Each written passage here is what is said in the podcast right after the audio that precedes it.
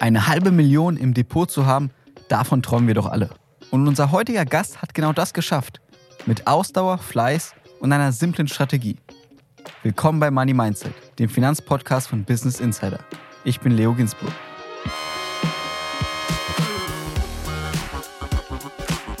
Die Inhalte dieses Podcasts beinhalten keine Kaufempfehlung der Redaktion. Aktien, Kryptowährungen und Investments sind grundsätzlich mit Risiko verbunden.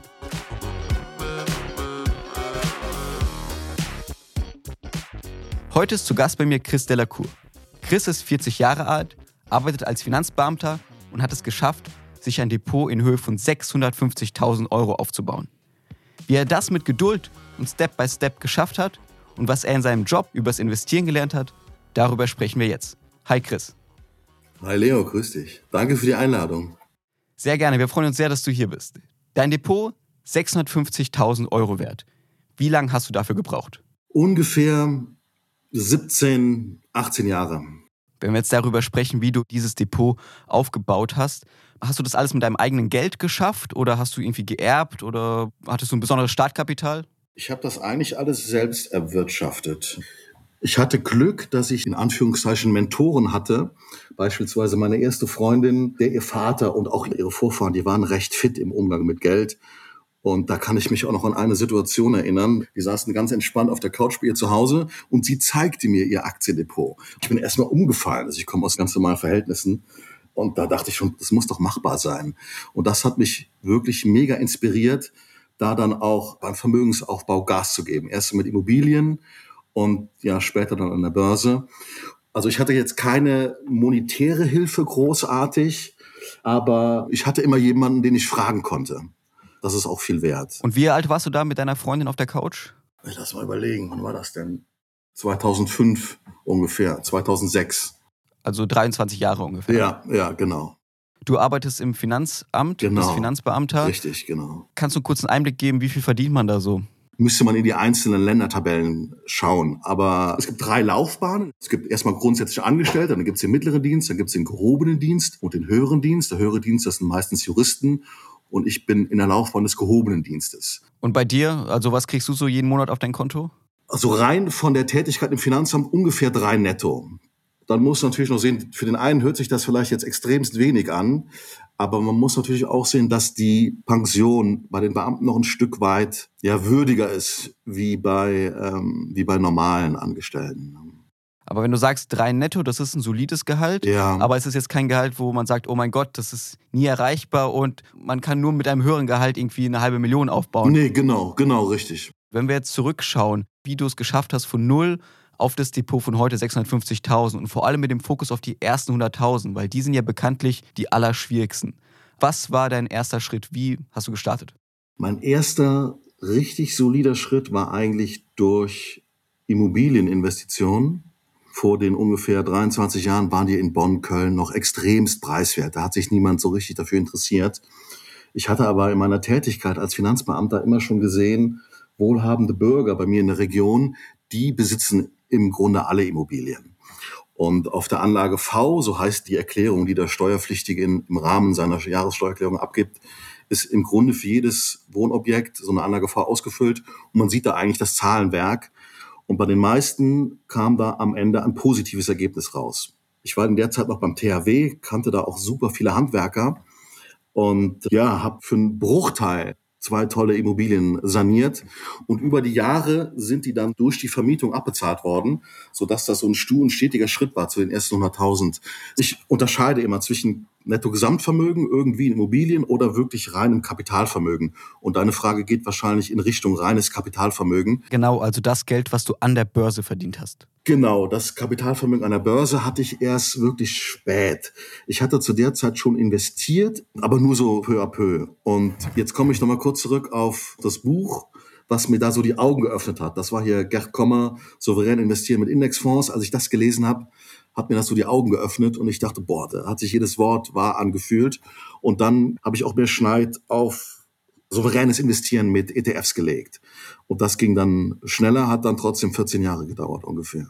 14 Jahre, das ist ja schon eine lange Zeit, da muss man natürlich auch Geduld haben. Ja, genau. Würdest du sagen, die ersten 100.000 sind die allerschwierigsten? Genau, das ist so die erste Prüfung. Ne? Aber das sollte sich auch jeder vornehmen, der jetzt noch jung ist und sich mit Börse, Aktien beschäftigt. Nicht vielleicht nur ein bisschen rumspielen, das kann man mal ein paar Monate machen, aber sollte dann sich wirklich fest vornehmen, da auch stabil dran zu bleiben und sich eine Strategie überlegen und wirklich im Hinterkopf wissen, die ersten 100.000 sind verdammt hart, aber die ersten 100.000 sind wirklich nur die Hälfte des Weges zur ersten halben Million. Also der stolze Blick zurück, wenn du die 100.000 erreicht hast, der ist genauso lang, wie wenn du jetzt nach vorne schaust zu den nächsten 500.000 Euro. Und dann schickst du auch wirklich einen strammen Impuls an den weltweiten Zinseszins, der dich dann weiter im Leben unterstützt. Wenn du zum Beispiel mit 30 es schaffen solltest, die ersten 100.000 zu erwirtschaften und investierst danach gar nicht mehr, sondern legst das nur souverän an und frühstückst nur die Renditen der Weltwirtschaft ein, und wirst dann ungefähr nach Inflation, nach Steuern sechs bis sieben Prozent realisieren. Auf langfristiger Basis hast du ungefähr mit 60, 65 eine Million Euro im Depot. Und wäre auch dein Rat sozusagen, alles tun, um diese 100.000 so früh es geht zu erreichen? Ja, würde ich schon sagen, weil ab dann wird's wirklich einfacher. Das ist eine harte Nummer, geht oft auch schneller. Hätte ich das früher gewusst, wäre ich wahrscheinlich auch schneller gewesen. Aber auch wenn es 15, 20 Jahre dauert, ist egal. Ruhig früh anfangen und durchziehen. Danach ist es einfacher. Du hast gesagt, dass das Buch von Gerd Kommer, die ETF-Bibel sozusagen, die die meisten kennen, die irgendwie in ETFs investieren, dich verändert hat. Ja. Inwieweit? Also wie hast du dann investiert, dass du dann diese 100.000 in 14 Jahren erreicht hast? Ja, also der Kern ist eigentlich, dass man ja sich ein Modell der gesamten Weltwirtschaft in sein Depot baut das schon mal so als soliden Kern und dann wirklich Europa abdeckt. Nordamerika, bei mir mache ich das grundsätzlich mit dem S&P 500. Dann hier Develop Asia Pacific, inklusive Japan natürlich, die Emerging Markets auch komplett abdeckt.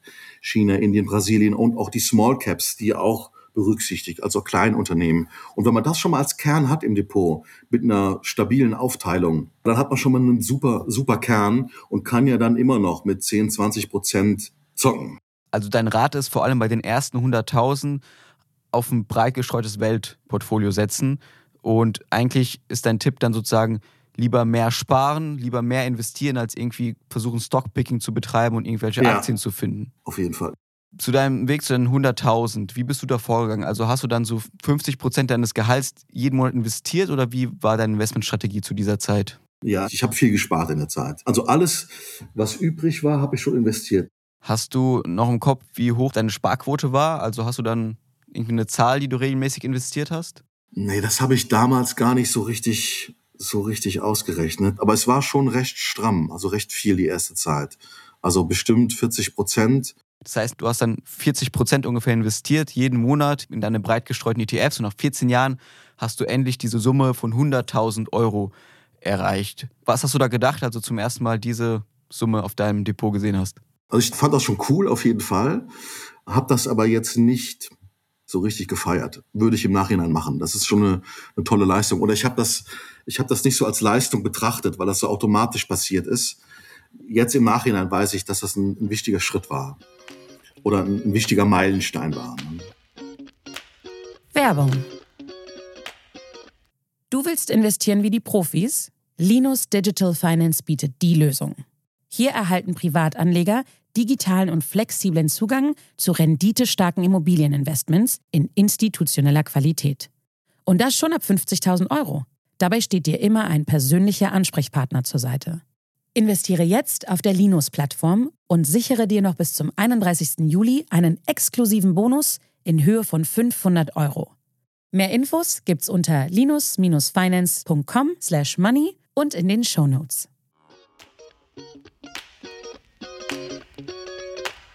Und wie viele Jahre hast du gebraucht, um von den 100.000 auf die 650.000 zu kommen? Das ging flott. Ich hatte einen guten Deal gemacht Anfang 2020. In diesem ersten Corona-Jahr habe ich die erste Immobilie verkauft für fast das Dreifache für den Preis, den ich damals gezahlt hatte. Ich war aus den zehn Jahren raus, also hatte steuerfrei einkassiert ungefähr 250.000 und habe die dann direkt nachgeschoben, teilweise in dem Crash damals, in dem Corona-Crash. Und dadurch ist dann direkt das Depot explodiert. Also war dann schnell bei, bei 400.000. Und dann ging es sozusagen, da hast du die 400.000 geknackt und dann hast du weiter gespart, weiter investiert, die Rendite kam dazu, Zinseszins und dann hast du irgendwann deine 600, 650 erreicht. Ganz genau, ganz genau. Und wie investierst du heute? Also wo liegt dieses ganze Geld, in welche ETFs oder Aktien investierst du da jeden Monat? Grundsätzlich habe ich so vier, fünf ETFs, die ich wirklich monatlich immer so als Basis-Invest sehe. Also überwiegend sind das Vanguard-ETFs. Beispielsweise der Vanguard S&P 500, der ist immer mit dabei. Dann der FTSE Develop World, der FTSE Develop Asia Pacific, exklusiv Japan. Japan ist nochmal on top. Und dann nochmal ein iShares-Produkt, der iShares Core MSCI IMI. IMI steht für Investable Markets. Bei diesem Produkt sind die Small Caps auch noch mit direkt inklusiv dabei. Der deckt so die ganzen Schwellenländer ab. Und dann habe ich den Small Cap ETF schon genannt, den habe ich auch immer dabei. Und wenn du jetzt auf dein Investmentverhalten heute schaust, also wie hat sich dein Investmentverhalten verändert, beziehungsweise was hast du gelernt, was du heute anders machen würdest als früher? Früher hätte ich zum Beispiel wahrscheinlich noch gedacht, boah, das ist eine tolle Aktie. Das Unternehmen gefällt mir, die Zahlen stimmen, alles en jour, alles super. Ich kaufe jetzt die Aktie.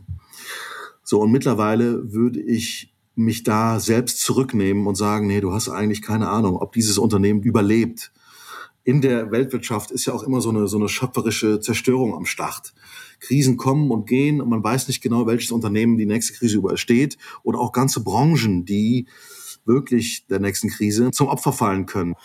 Und mittlerweile nehme ich mich da mehr zurück und sage, ich weiß es auch nicht und kaufe lieber den breiten Markt, kauf lieber die ganze Welt, anstatt jetzt zum Beispiel ein einzelnes Unternehmen. Also das mache ich dann wirklich nur in eine Einzelaktie sehr, sehr ausgewählt. Ich habe in meinem Depot noch viele Aktien liegen, die werde ich auch nicht verkaufen, die laufen brav mit und schütten Dividenden aus.